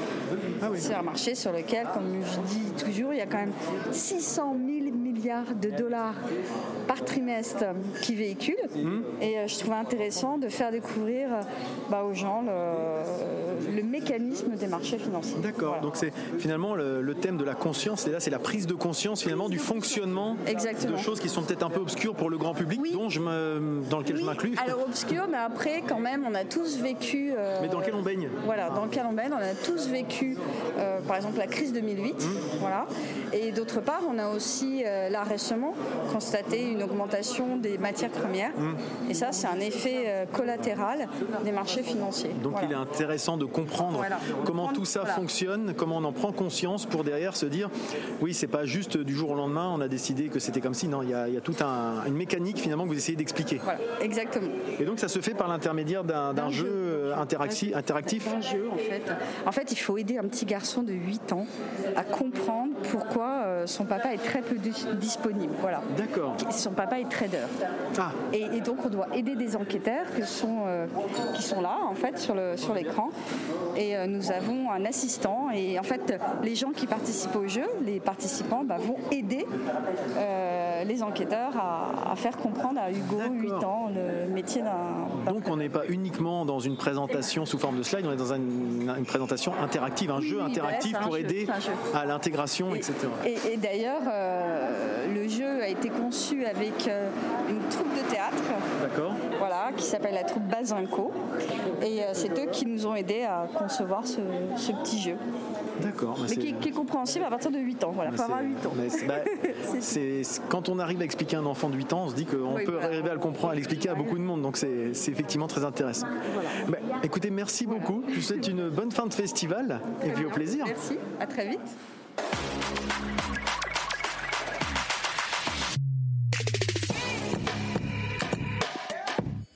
Nouvelle intervention, cette fois-ci en présence de Yves Nicolas. Yves Nicolas qui est CTO chez Soprasteria, je me trompe pas, c'est bien ça, C'est bien ça.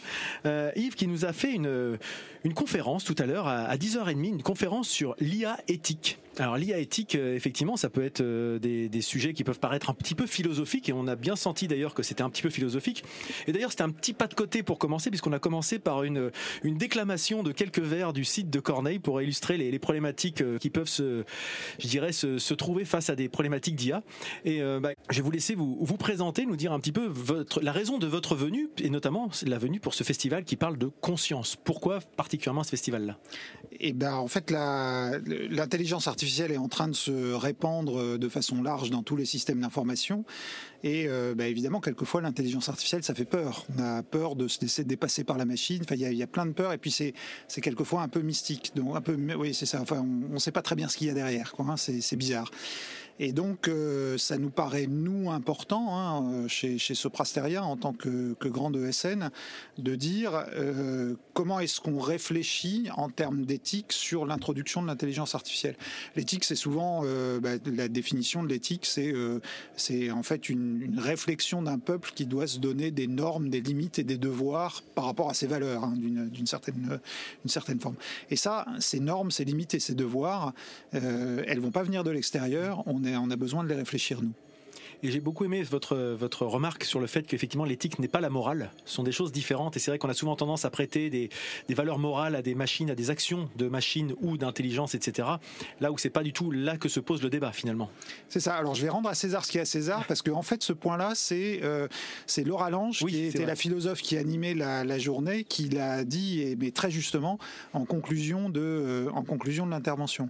Et c'est euh, c'est du coup ce qui était intéressant dans ce qu'elle a dit là-dessus, c'est que on, est obligé de. C'est quelque chose qu'on doit prendre personnellement. C'est une, réflexion, euh, une, réflexion personnelle d'une certaine façon. Et euh, alors, dans la conférence, j'ai montré quelques-unes des spécificités de l'intelligence artificielle qu'on doit prendre en compte hein, euh, autour du fait que euh, bah, c'est probabiliste, hein, mm. sur le fait que c'est compliqué d'expliquer comment une IA a choisi telle ou telle chose, ou évidemment tous les problèmes qu'on connaît bien autour des biais qui peuvent venir en intelligence artificielle. Et parce que la connaissance de ces spécificités de l'IA, c'est ça qui va permettre de que, bah, que en tant qu'humain, en tant qu'utilisateur, en tant que concepteur d'un logiciel d'IA, on va pouvoir exercer notre esprit critique humain et notre libre arbitre.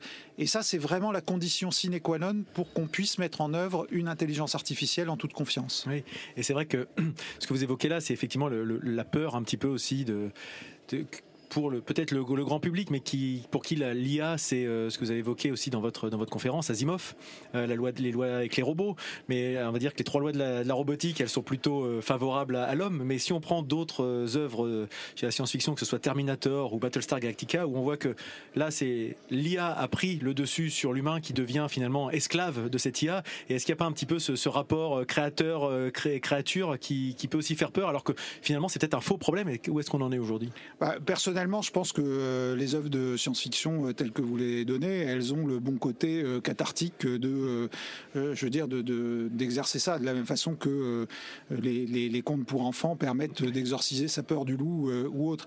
mais, mais en vrai, du coup, on, voit bien, et c'est ce que j'ai voulu montrer aussi au travers de, de ce que j'ai dit sur le projet de réglementation mmh. de la Commission européenne sur l'intelligence artificielle, c'est que globalement, entre les éditeurs, les entités politiques, politiques tels que la, Commission ou les gouvernements, on est tous en train de collectivement de, réfléchir sur ben, comment est-ce qu'on va se donner nos normes, nos limites, nos devoirs et comment on va vérifier que ça puisse être conforme.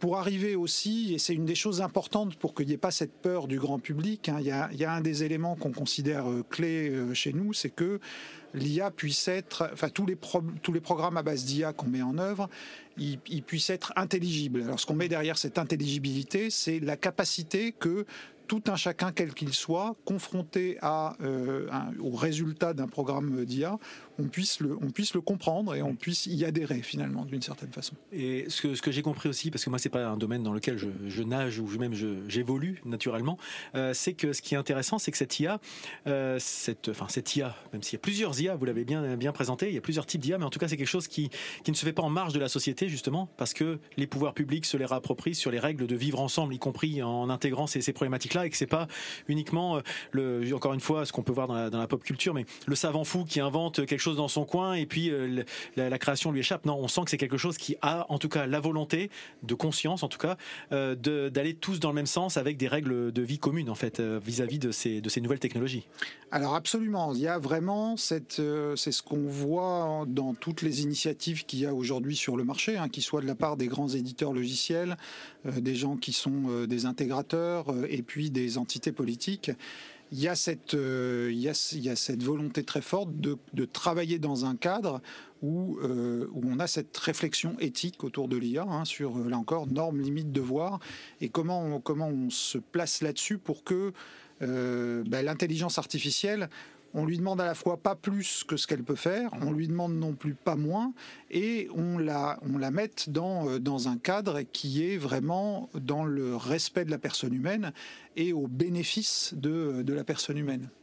Et c'est là qu'on a vu, euh, enfin, votre, illustré avec deux vidéos dans votre, dans votre conférence qui sont assez amusantes justement sur le, libre arbitre, le choix de l'arbitre, ce qu'on demande à, la, à une machine de faire ou à un algorithme, je ne sais pas c'est comment on peut appeler ça, mais de faire alors que l'humain des fois a des, des réactions parfois paradoxales par rapport à ce qu'on attend de lui. Enfin, les deux vidéos l'illustrent très très bien entre le non-choix ou le choix qui est complètement décalé. Et c'est vrai que ça c'est difficile d'arriver à se dire comment on va réussir à tous penser l'IA entre guillemets, euh, même si elle est multiple, euh, comme, euh, comme un fonctionnement qui serait relativement standard quoi ça va être très difficile. Et effectivement, si euh, s'il y a un message que je voulais laisser d'une certaine façon à la fin, c'était à la fois euh, en étant un peu décalé euh, sur voilà une petite vidéo dont on ne sait pas, on s'attend pas à la fin, on va dire ça d'une certaine façon comme ça, mais faire prendre conscience que c'est en fait c'est aussi à nous tous d'avoir cette réflexion. Et là encore, hein, pour revenir à ce que Laura disait à la à la fin en conclusion, c'est vraiment c'est un problème personnel de chacun d'entre nous. C'est évidemment qu'on soit un concepteur, qu'on soit un, intégrateur d'IA ou qu'on soit un simple utilisateur, euh, on ne peut pas faire abstraction de cette réflexion euh, globale qui est pas non plus, c'est aussi ça que je voulais, euh, c'est aussi ça que j'ai voulu montrer, qui ne peut pas être limité à l'intelligence artificielle. C'est-à-dire qu'il doit vraiment prendre sa place dans une réflexion globale sur l'éthique numérique, sur l'éthique de la digitalisation.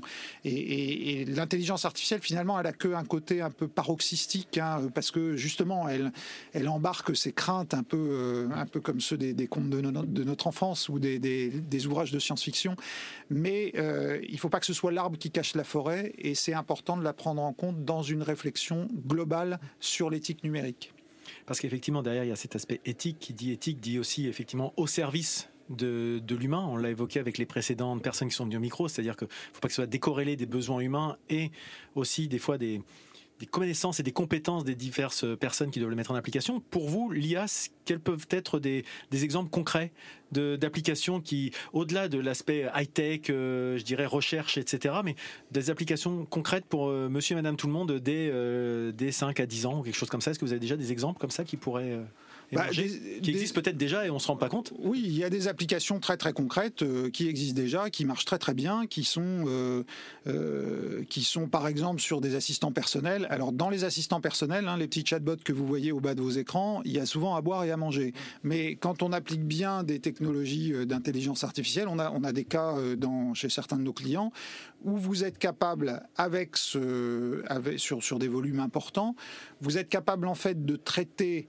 automatiquement 80% des demandes qui vont être récurrentes chez un utilisateur, que ce soit une réinitialisation de mot de passe, que ce soit des choses comme ça, euh, et on va les traiter complètement automatiquement avec un grand bénéfice de l'utilisateur, ce qui va permettre en fait aux gens, euh, aux personnes humaines qui sont vraiment chargées du support, bah, de ne pas être débordés par ces demandes de, base et de se concentrer sur les choses qui demandent, euh, une vraie attention humaine. Et de fait, ça ajoute à la qualité du service utilisateur parce que, euh, bah, parce que ces personnes-là sont pas, euh, là encore, hein, sont, sont, sont, vraiment concentrées sur des choses où elles sont conscientes qu'elles apportent de la valeur ajoutée humaine. Donc ça, c'est un exemple. Après, il y a tout un tas de choses, euh, la, reconnaissance automatique, le, traitement du courrier à la poste, il y a beaucoup d'intelligence artificielle qui est mis dedans pour le, le, routage automatique, ça marche très bien. Donc ça, ça, c'est des sujets. On peut avoir des sujets un peu plus complexes qui marchent aussi assez bien, qui sont aider, là encore, des gens qui sont dans des centres d'appel à avoir euh, des, gens qui vont être des, ils vont avoir des propositions de produits, ils vont avoir des, une compréhension un peu plus fine pour qu'ils aillent plus vite et euh, dans, là encore du coup un service rendu au client qui est meilleur. Ça, ça existe un peu un peu tous les jours. Après, dans le domaine de l'image, vous avez des tas de choses qui, marchent bien. L'amélioration de l'image en santé, euh, dans, ça existe, ça marche et il n'y a pas spécialement de problème éthique. Hein. C'est mmh. vraiment, on est en train d'améliorer l'image, on donne plus d'informations un médecin qui est celui qui va faire le choix, ça marche, il faut, il faut y aller. Quoi. Et de ce que vous me dites là, je, me demande si ça répond pas aussi à une petite question, enfin une question, une vraie problématique qui a été évoquée par euh, Marie Attino de la Métropole tout à l'heure, qui disait que elle avait euh, à sa disposition un nombre incommensurable de data, mais qu'elle était incapable de les traiter euh, elle, pour savoir ce qui était à prioriser par rapport à d'autres Est-ce que, par mm. exemple, les techniques euh, d'intelligence artificielle peuvent aider justement à arbitrer, à choisir, à identifier, à faire émerger des sujets Ou est-ce que, parce qu'on est de plus en plus dans la data, ça, on en est sûr, et du coup, est-ce que ça pourrait répondre à ce type de problématique? Il n'y a souvent pas d'intelligence artificielle sans, bonnes données. Donc la, question, je pense que dans ce que disait, euh, dans ce que disait Marie sur, sur scène, on est, un peu en amont de ça. Mm-hmm. On est dans ce qui doit être fait préalablement à toute intelligence artificielle, qui est, euh, qui est de recenser la donnée dont on dispose et, euh, finalement de euh, un petit peu de la nettoyer ou autre. Hein. Alors, et puis après, il va y avoir peut-être ce qui s'y apparente le plus, c'est qu'on commence à avoir des, des, techniques qui vont permettre qui vont permettre d'augmenter la data d'une certaine façon. C'est-à-dire, euh, une fois qu'on a fait un peu cette première vision euh, de euh, quelles données on a à notre disposition, quand on a une vision un peu claire de ce qu'on veut en faire, comment est-ce qu'il y, y, a un grand aspect qui est, il va falloir annoter la donnée pour dire, enfin bon, c'est classique dans les images, hein, ça c'est un chat, ça c'est un humain, etc. Dans de la donnée d'entreprise, il y a souvent le même process à faire il y a une qualification de la donnée à faire, et après, euh, il y a un travail sur la donnée qui doit être fait pour soit étendre un peu automatiquement le jeu de données sur lequel on va l'apprentissage, ou le rendre un peu plus robuste pour être sûr que justement il soit, euh, euh, ben, il soit euh, plus résistant au biais. Enfin, un modèle d'intelligence artificielle, il apprend que sur ce qu'on lui donne, quoi. Hein. Et s'il a donné, ben, c'est l'exemple que je montrais du, du, du, tweet, enfin du, du chatbot raciste lancé par Microsoft. quand, un, quand on apprend sur de la donnée qui n'est pas de la bonne donnée, on renforce des biais. Donc ce, ce, traitement de la donnée et de, pour une bonne annotation et pour éviter de le rendre plus robuste, enfin pour le rendre plus robuste par rapport aux biais ou aux attaques, là, il commence à y avoir des techniques d'intelligence artificielle qui permettent de le faire aussi. On est, euh, là, on est par rapport aux exemples que je donnais tout à l'heure, on est un peu plus en avance de phase, c'est-à-dire qu'on est, euh, au moment où euh, c'est euh, fin des travaux de recherche et comment est-ce qu'on va mettre ça sur le marché. Et c'est typiquement l'exemple du consortium confiance.ai dans le mmh. cadre du grand défi pour l'IA de confiance. C'est typiquement ce genre de sujet sur lequel on est en train de travailler pour justement passer ces sujets qui sont à la fin des, des, des labos de recherche, comment est-ce qu'on les met sur le marché dans un cadre qui soit industrialisable? D'accord, donc des applications concrètes en fait derrière. Pour aller vers des applications concrètes, absolument. Très bien, bah, écoutez, je vous remercie pour ces échanges qui viennent compléter la, conférence, c'était très intéressant. Et puis cette conférence qui d'ailleurs, comme toutes les autres, sera revisionnable sur le site NWX dans quelques semaines, quelques jours, je ne sais pas quand vous écouterez ce, podcast. Voilà. Mais bah, écoutez, merci, bonne fin de, journée, bonne fin de festival, et puis au plaisir de nous recroiser prochainement. Eh bien, merci beaucoup, plaisir partagé, à bientôt.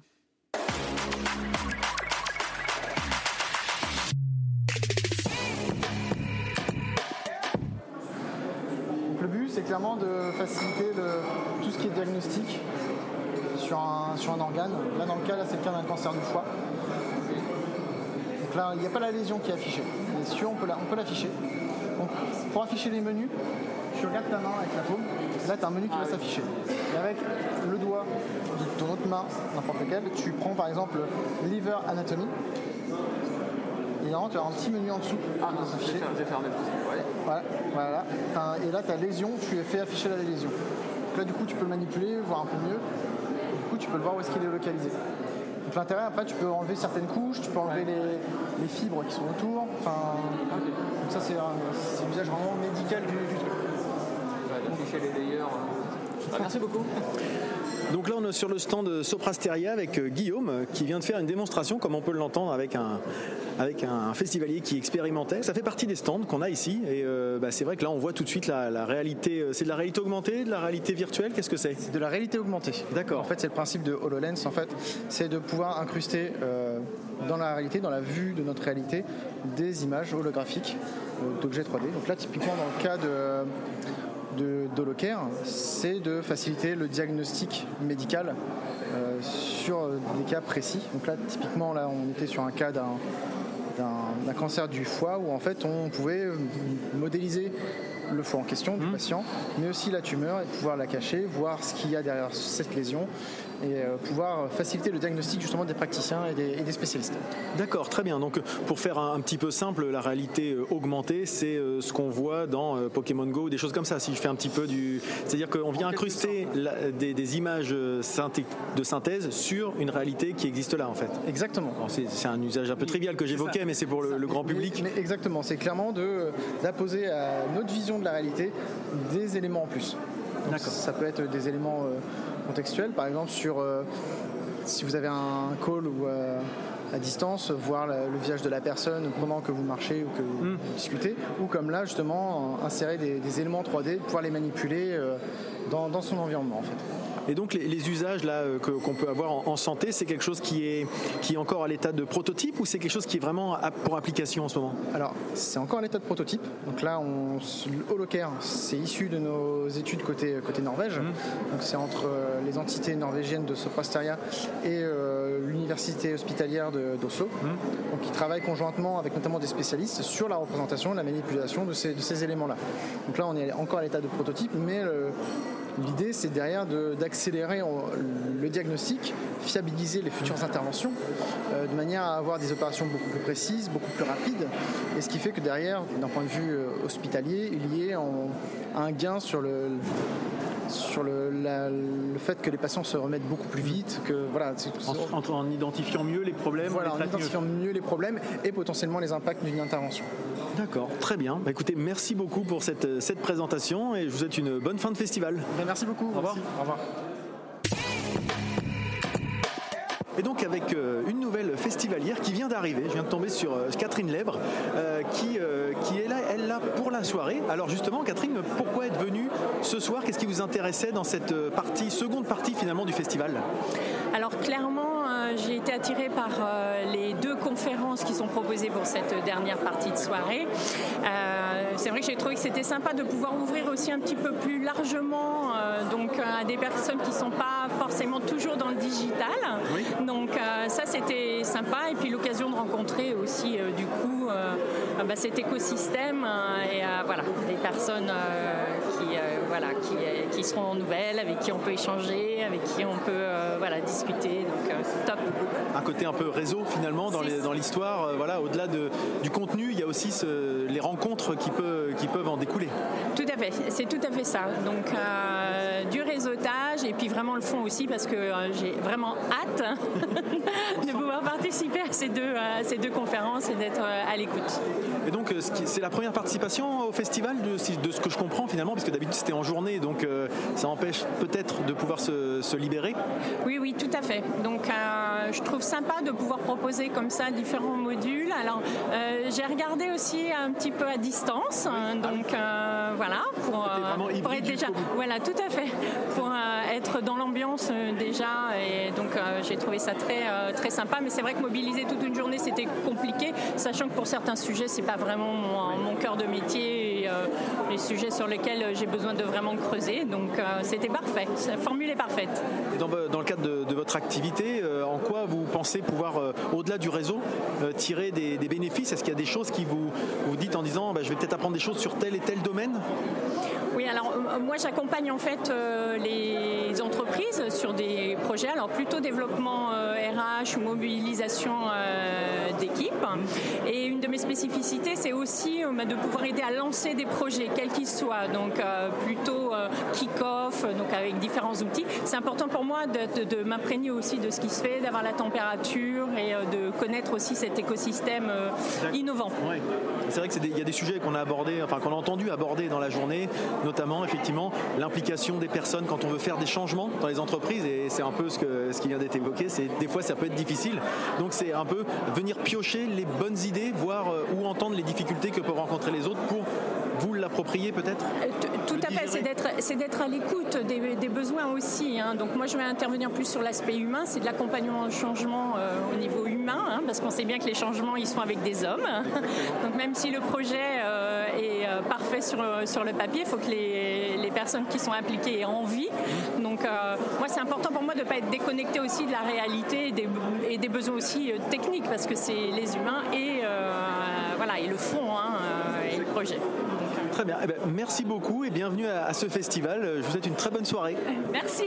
Au revoir.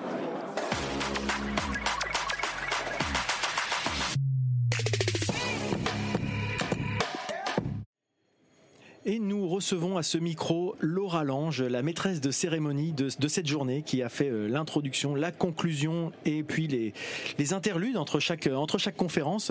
Laura qui fait de la philosophie, qui nous l'a montré, qui a beaucoup de, je dirais, une sensibilité qui me parle énormément, parce que ceux qui me connaissent savent que je suis très à cheval sur les mots, sur le sens, etc., sur l'étymologie aussi de, ces mots. Et là, ça a été un festival tout au long de la journée avec, avec des rebonds, avec plein de, je dirais, de mise en perspective. Et ça a donné ça a permis l'approche consciente finalement, puisque c'était le, thème de, cette journée. Alors après cette, cette introduction qui n'engage que moi, je vais laisser Laura se présenter elle-même pour voir si effectivement c'était le but recherché et Comment s'est passée cette journée pour toi, Laura?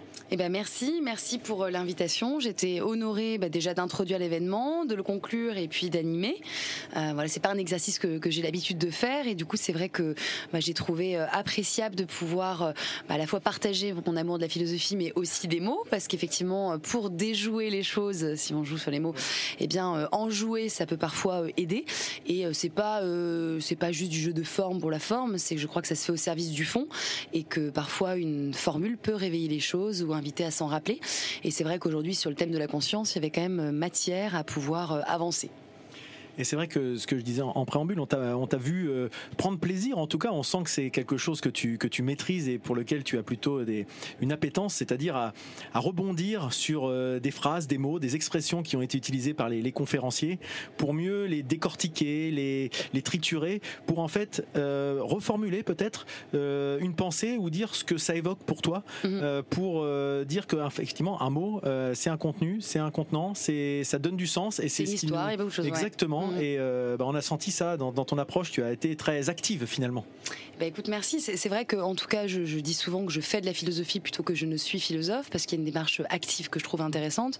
Il suffit pas d'avoir un diplôme pour se revendiquer philosophe. C'est au long cours, on apprend, on, fait en sorte de l'être. Et ça passe pour moi aussi par le fait de, réveiller les mots et d'avoir à cœur de faire en sorte que les gens avec lesquels on converse et au moins on partage la définition qu'on s'en fait. Et on se rend compte que bah, parfois on parle de, on utilise des mots sans les définir. Et je suis convaincue que la plupart des mots M-A-U-X relationnels que nous rencontrons dans la sphère pro, mais aussi perso, partent des mots MOTS qu'on explique que trop peu. Et parfois, il y a donc une confusion qui se fait. Et aujourd'hui, j'avais à cœur de rebondir notamment, voilà, quand, quand un des intervenants parle d'optimisme en, distinguant tout de suite avec la naïveté. C'est intéressant. C'est une façon de dire au public attention, quand je vous parle d'optimisme, ne me mettez pas dans, dans, la partie naïve. Et, et donc, ça veut dire que les mots ont aussi besoin d'une définition. Et je crois qu'aujourd'hui, pour prendre conscience des choses, il faut aussi peut-être peut-être rappeler à l'ordre du langage et du désordre que ça peut créer avec les autres et rappeler qu'est-ce qu'on met derrière ce que l'on dit pour pouvoir faire de grandes choses. Hum. Alors, t'aimes bien aussi justement ne pas faire, enfin, pour les gens qui n'ont pas vu, on sent que tu aimes bien jouer sur les mots et en jouer et même faire des blagues. De manière enjouée, d'ailleurs. Voilà, hein, exactement. Et c'est, mais c'est, pas forcément pour beaucoup de gens, c'est, ça peut être rébarbatif ah de définir les choses. et on sent que tu fais des blagues. Quand ça marche pas, tu en rigoles toi-même. Tu, tu, ah, faut les assumer, sinon c'est. Exactement. et on voit que justement, il y a pas, il y a tu te prends pas au sérieux par rapport à ça et ce qui donne à ton discours pas de un, je dirais un sentiment de donneur de leçons mm. mais plus de dire je vous donne des éléments, faites-en ce que vous voulez, et puis appropriez-les-vous pour vous dire, bah voilà, effectivement, peut-être que dans mon quotidien, comme tu disais, des fois on se comprend pas, c'est peut-être juste parce qu'on n'est pas sur le même référentiel, on n'a pas sur le même sujet. Et j'aime bien quand tu remets en perspective, je, celui qui m'était noté, qui m'avait vachement euh, impressionné dès le début, c'est quand tu avais parlé de diriger et que Diriger, c'est ni plus ni moins que donner une direction. Et c'est pas être autoritaire, c'est pas taper du poing sur la table une entreprise dans une entreprise, etc. et être imposer sa, vision. Non, c'est donner la direction, la stratégie et le sens finalement, puisque encore une fois, on retrouve sur le, on retombe sur le mot sens en fait. Sauf que pour la plupart, effectivement, quand on dit je vais diriger une boîte, on a le sentiment qu'on va nous mettre en boîte mmh. justement et qu'on va se faire, eh bien, potentiellement, je sais pas, arnaquer, qu'il y a une verticalité, qu'il y a quelque chose de plombant, de dur. Et, c'est ça que je trouve intéressant, c'est de, de réveiller les mots, mais pas pour s'en amuser, parce que je suis convaincue que ça donne des lignes vraiment euh, eh bien, de direction euh, importantes pour pouvoir se conduire. Donc ça, c'est vraiment des choses euh, auxquelles je tiens et que j'essaye de, de, partager. Alors avec une certaine humilité qui est quand même, je veux dire, le préalable à la philosophie. Hein, le doute est le sel de l'esprit, comme disait Alain. Donc si moi-même, je me mets pas en doute quand il y a une blague ou quand il y a quoi que ce soit et que ça passe pas, et puis en plus, qu'il n'y ait pas de répondant, c'est pas toujours très grave. Heureusement qu'on n'attend pas que ça. Mais au moins, peut-être, je me dis sur une partie du public, peut-être que certains partiront avec des images, d'autres avec une formule, d'autres avec carrément le texte totalement euh, récité, dit ou une expérience. Donc vraiment, on est tous très différents et par rapport à ça, j'essaye d'avoir, euh, eh bien finalement, différentes postures qui mm. puissent être parlantes. Et tu, tu remets effectivement en perspective certains peut-être euh, lieux communs ou préjugés par rapport à certains mots qui peuvent être connotés, notamment la prudence, euh, qui m'a beaucoup marqué, mhm. où euh, tu as dit que la prudence, ce n'est pas ne rien faire, c'est bien faire. Et souvent, quand on dit qu'on agit avec prudence, on dit oh c'est quelqu'un un peu timoré, euh, pas ambitieux, qui a peur de, son ombre. Et non, au contraire, peut-être que justement agir avec prudence et agir avec réflexion, et c'est peut-être aller plus loin finalement. Tu as conclu avec avec la fable du lièvre et de la tortue, mhm. et effectivement, il y en a une qui, était peut-être plus prudente, mais qui arrive au bout. qui était plus sage Voilà, exactement. On parlait de la sagesse aussi également. Ces mots-là qui peuvent être euh, vus comme un truc de, de vieux qui, qui, vont pas avec la, société euh, toujours, toujours plus rapide, toujours plus euh, connecté aujourd'hui. Prudence et sagesse, finalement, c'est des mots qu'on a beaucoup retrouvés aujourd'hui. C'est vrai, et, pas, pas, que de mon fait. Hein. c'est vrai que tout le monde l'a mis en avant et j'ai trouvé ça très intéressant parce que je crois qu'à l'ère de l'urgence, bah, on appelle la prudence. Enfin, de fait, en fait, hein, c'est vraiment un effet un peu boomerang. Quand on est dans des excès, on se rappelle une certaine, eh bien, peut-être, voilà, raison gardée sur certains sujets. Et, et la prudence, c'est une démarche active. C'est réfléchir pour agir. Hein. Ce mm. n'est rien d'autre que ça. C'est pas réfléchir pour réfléchir, juste pour le plaisir de. Et c'est ça que je trouve très intéressant. Euh, voilà, et même Idriss Aberkan, en, concluant sa sa, conférence a, terminé en disant l'important c'est d'abord le dialogue avec soi-même et je crois que la philosophie c'est ça, c'est dialoguer avec soi-même pour pouvoir dialoguer avec les autres. Exactement, mais c'est vrai que c'était l'occasion dans cette euh, finalement je l'ai euh, je l'ai ressenti, je l'ai perçu dans toute cette, cette journée, c'est le prétexte du numérique, le prétexte de, du numérique responsable, le prétexte de, du mot du fil rouge qui était la conscience, c'était plus un prétexte pour réfléchir ensemble finalement, de se reconnecter, de prendre le temps peut-être. Euh, de bah, la notion de temps était passionnante parce que en introduction, je n'ai pas voulu le prendre du, côté de la morale parce que mm. j'aurais pu la conscience. Bon, tout de suite c'est la morale, spontanément, et je me suis dit je vais la prendre du côté du temps. C'est la conscience, c'est d'abord une attention à la vie euh, et, comme le dit Bergson, euh, et c'est d'abord la, la, conscience signifie d'abord mémoire. Mm. Et c'est ça que je trouve très très intéressant, cette continuité entre le passé, le présent, le futur. Donc euh, voilà, il me semblait important de, rappeler les gens à, la conscience dans ce rapport au temps et à ce qu'ils font du temps, puisque c'est ça qui est important. Tout à fait, c'est vrai qu'on a souvent tendance à, remplir les cases dès qu'on a un peu de temps libre, etc., sans vraiment réfléchir, à mettre en perspective. Et justement, tu viens de l'évoquer, ce, rapport au temps et à la mémoire, puisque la mémoire, tu disais que c'était retenir ce qui a été et anticiper ce qui sera. Mhm. effectivement, pour moi, c'est vraiment le côté mise en perspective, apprendre du passé pour mieux anticiper le, futur, et pas dire euh, du passé faisons table rase et nous oublions complètement ce qui s'est passé. Le seul, la seule chose à modifier, c'est ce, qui vient. oui, c'est ça, c'est ça. Il y, a le fait de, passer le temps, de le dépasser, mmh. ce que permet le numérique. Hein. On passe bien le temps à travers le numérique, on le dépasse aussi. Mmh. il ne faut pas pour autant perdre le fil du temps. Et c'est pour ça que j'ai rappelé la conscience par rapport à ça. C'est que la conscience, c'est d'abord la conscience, elle est liée au temps. Si on n'est pas présent à ce que l'on fait, qu'est-ce qui se passe? Eh bien, on perd le fil du temps. C'est-à-dire qu'on ne sait plus vraiment ce qu'on a fait avant. Est-ce que j'ai fermé la porte de ma voiture en arrivant, par exemple? Et on s'interroge sur ce qu'on doit faire après. Est-ce que je retourne voir ce qui a été fait? Et c'est ça que j'ai voulu vraiment marquer, c'est que agir sans conscience, c'est agir mécaniquement, sans être présent à ce qu'on fait, sans mémoire des faits, de fait, et aussi sans anticipation des effets de nos actions. Donc, en somme, et je résumais ainsi, c'est que agir sans conscience, c'est agir machinalement, c'est perdre le fil du temps. Et étant gardienne du temps euh, lors de cette journée, j'ai essayé de le rappeler. C'était complètement dans, le thème, justement. Voilà. Et justement, cette, cette journée, toi qui as pu la, suivre vraiment de, de, bout en bout. Euh, comment, euh, qu'est-ce que tu en retires? Est-ce que tu as, est-ce que ça, ça, répond à tes attentes? Est-ce que tu as des, des surprises? Est-ce que tu es agréablement surprise? Est-ce que tu as été euh, peut-être déçu d'ailleurs, on peut l'évoquer, mais euh, non, mais écoute, j'étais ravie de prendre le temps pour une fois aussi de pouvoir euh, écouter euh, d'autres conférenciers, parce que c'est vrai que étant conférencière à la base, je, quand je vais à une intervention, je repars assez rapidement tout de même, rappeler à l'ordre de la vie de famille, de plein de choses évidemment. Donc là, là, c'était aussi l'occasion de, pouvoir écouter, d'avoir une palette de couleurs d'intervention que je trouve très intéressante, de pouvoir repartir avec un, tableau qui est le mien du coup, parce que c'est très relatif, chacun a son avis, mais, mais je repars quand même à une expérience avec une expérience. Et là, euh, on va terminer d'ailleurs et conclure. Et il y a une autre intervention euh, que je suis d'ailleurs ravie euh, d'écouter aussi. Et j'aurais pris, je peux le dire en tout cas aujourd'hui, le temps. Donc il y aura une certaine forme de, cohérence sur cette journée. Bah, c'est une très belle conclusion, Laura. et comme la journée a été très longue, je ne te retiens pas plus longtemps. Je te remercie. Je vais te laisser profiter de la fin de ce festival. Merci. À bientôt. Au revoir.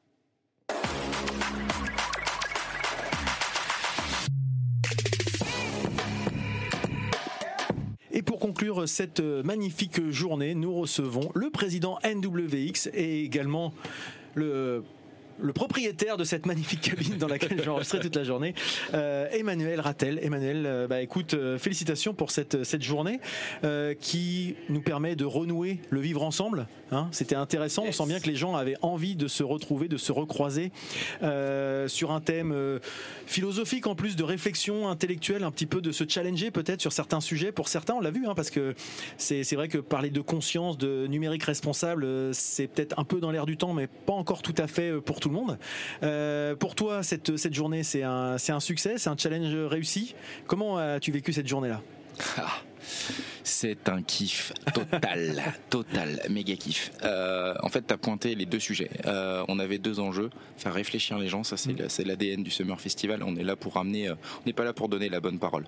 On est là pour amener des avis divergents et que chacun se fasse son propre avis et, et on emmène les gens dans cette réflexion.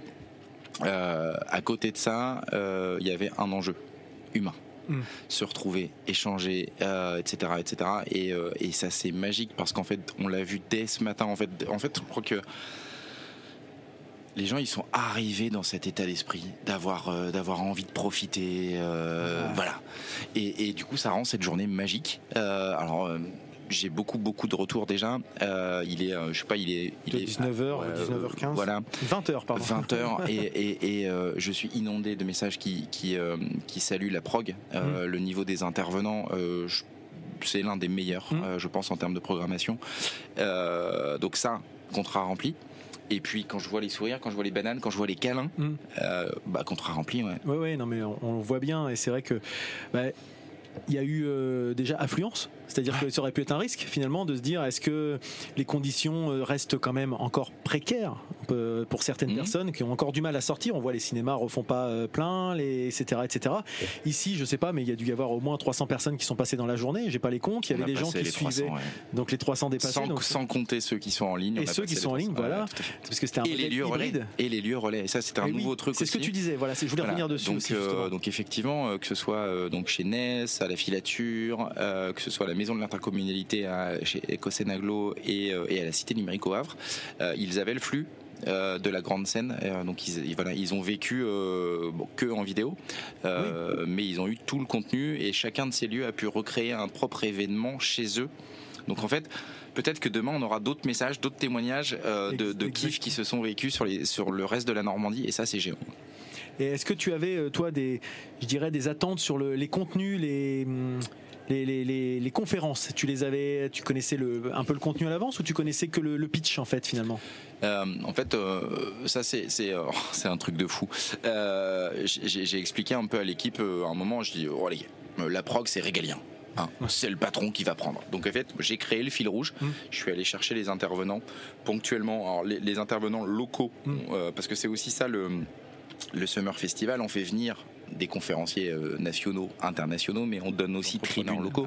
Donc sur le côté, euh, euh, comment dire, Thomas, Emmanuel, Youn, Clément, eh bien, on a fait un call for speaker et ils sont venus hmm. nous amener en disant non on pense ça on a envie de porter ce message là et donc on leur a fait confiance et on leur a laissé, laissé la scène sur les nationaux et internationaux comme, comme Idriss le job c'est de créer un fil rouge d'essayer de créer une cohérence une montée en puissance euh, et aussi euh, d'amener de la contradiction. Hmm. Donc tout ça, pour répondre clairement à ta question, j'ai passé entre un quart d'heure et une heure avec chacun hmm. pour dire voilà, le brief c'est ça, vous avez carte blanche. Maintenant l'esprit il est là, rentrez, voilà, essayez de rentrer dans, dans ce cadre et puis euh, et puis faites-nous rêver quoi. Oui, et c'était sa proche. Enfin, c'est ce qui est ce qui est intéressant, c'est que effectivement, il y avait numérique responsable, il y avait conscience, qui étaient les maîtres mots finalement de, de, cet événement. Mais on a abordé des sujets un peu divers justement. C'est ça qui est intéressant, c'est que on s'est aperçu qu'on a parlé aussi pas mal de comportement humain, on a parlé de société, du vivre ensemble. On l'évoquait là, mais aussi finalement dans le dans le travail au quotidien, parce qu'on se rend compte que les outils ne restent que des outils. C'est souvent ça, c'est mon maître mot, mais les outils ne restent que des outils. Ce sont des personnes après qui en font ce qu'ils euh, du bien ou du mal, enfin sans mettre de, morale ou d'éthique ou quoi que ce soit derrière. Et encore une fois, on a élargi le débat, j'ai trouvé. Et en ça, c'était assez intéressant, ne serait-ce que dans les questions après les conférences où les, les chacun arrivait avec ses propres, son propre parcours, son propre contexte pour peut-être mettre en perspective, challenger les conférenciers, etc. Et ça, c'est, je trouve intéressant cet échange. Je suis d'accord avec toi. Euh, il y a, euh, pour moi, ce que, ce que tu traduis là, c'est un des éléments de l'ADN du Summer Festival aussi, c'est l'ouverture. Hmm. Hein, euh, ok, euh, enfin, on, va pas faire du numérique consanguin à un moment. Euh, et, effectivement, si on replace le numérique à sa place d'outil, et ça j'y tiens aussi, eh ben, il faut s'ouvrir, il faut écouter les autres parce que cet outil numérique, il est transversal, il doit répondre à un usage, il doit répondre à un besoin. Sinon, c'est du technolo geek, mm. c'est du gadget. Donc là, on s'ouvre, on écoute les autres, on écoute les besoins et aujourd'hui, en fait, euh, la priorité, elle est juste centrée sur l'être humain, en fait. Voilà. Donc c'est ce qu'on a vécu et, euh, et, euh, et c'est canon. Et en tout cas, là, je te vois avec la grande banane, le grand sourire, certainement un petit peu fatigué, certainement euh, aussi sur les nerfs.